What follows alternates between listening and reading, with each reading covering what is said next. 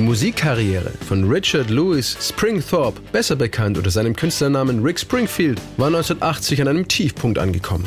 Der Australier, der Anfang der 70er Jahre in die USA gezogen war, hatte mit Speak to the Sky 1971 einen vielversprechenden Debüthit.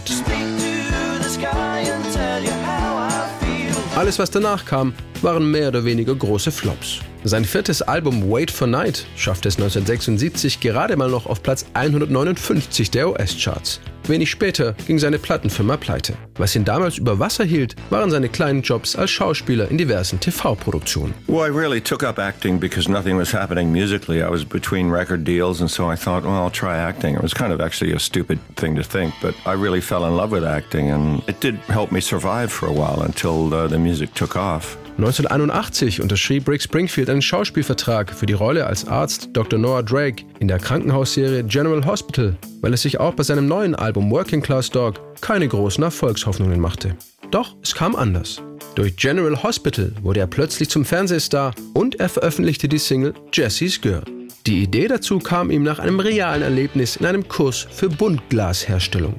Seine Mutter wollte, dass ihr Sohn ein richtiges Handwerk lernt, denn das mit der Gitarre und dem Singen machte ja doch keinen Sinn. I was looking for something else to do, like my mom had always said, I needed a job to fall back on. Es war etwas Kreatives und machte mir Spaß, auch wenn ich natürlich wusste, dass man damit nicht viel Geld verdienen konnte. Und dort war dieses Mädchen, in das ich mich verliebte. Aber sie hatte schon einen Freund und ich keine Chance bei ihr. Also nahm ich all meine sexuelle Frustration mit nach Hause und schrieb einen Song darüber. Und das beweist wieder mal, nichts, was du tust, ist umsonst. Ich wurde zwar nie gut im Buntglas herstellen, aber dafür kam ein toller Song raus. I mean, I didn't become a great stained glass master, but I got a good song out of it.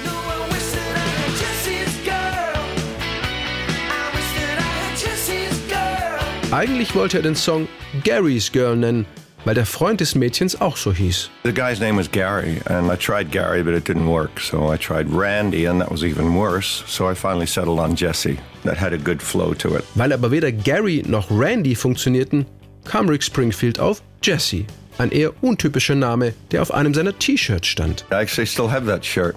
It was a shirt I bought down the street at a local supermarket, and it had Jesse on the back of it. It's a Rams shirt. Ich habe dieses Shirt immer noch. Es ist ein Trikot der LA Rams, ein American Football Team.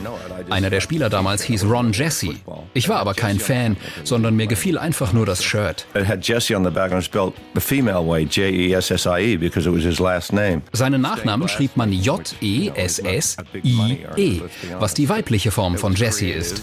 Die männliche Version ist ohne das I, aber weil es auf dem T-Shirt stand, habe ich es im Songtitel falsch geschrieben.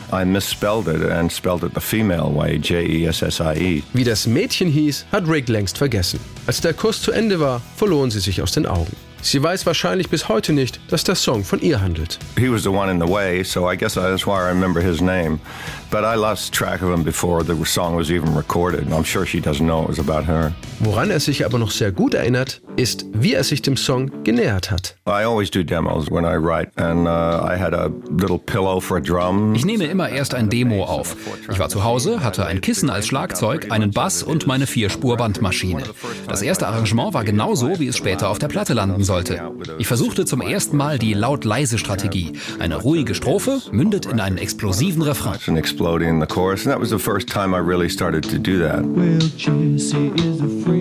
and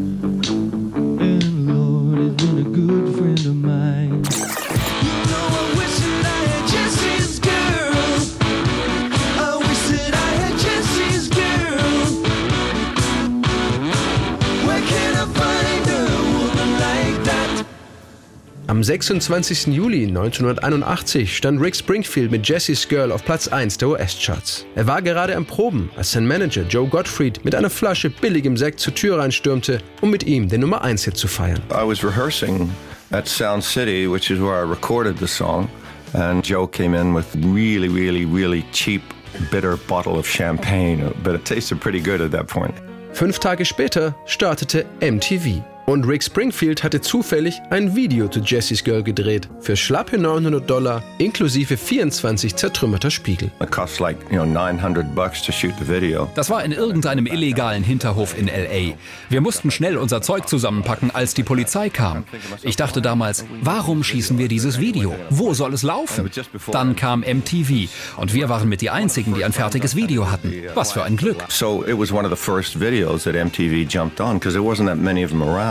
Übrigens, 1982 bekam Rick Springfield auch noch einen Grammy für Jessie's Girl in der Kategorie Beste männliche Gesangsdarbietung in einem Rocksong. Früher stand das kleine goldene Grammophon bei seiner Mutter auf dem Fenstersims. Als sie gestorben war, nahm er den Grammy mit zu sich nach Hause und baute ihn in seine alte Wurlitzer Jukebox ein, wo er heute noch thront. My mom had it, but she passed away, so we went back to pack up her house. And my wife wanted to bring it home, and I had an old 1945 Wurlitzer jukebox, so I stuck it in there, and it looks pretty good in there. Jesse is a friend. Yeah, I know he's been a good friend of mine. But lately something's changed, it ain't hard to define. Jesse's got himself a girl, and I wanna make her mine. And she's watching him with those eyes. And she's loving with that body, I just know it. And he's holding her in his arms late, late at night. You know, I wish that I had Jesse's girl. I wish that I had Jesse's girl. Where can I find a woman like that? I'll play along with the charade.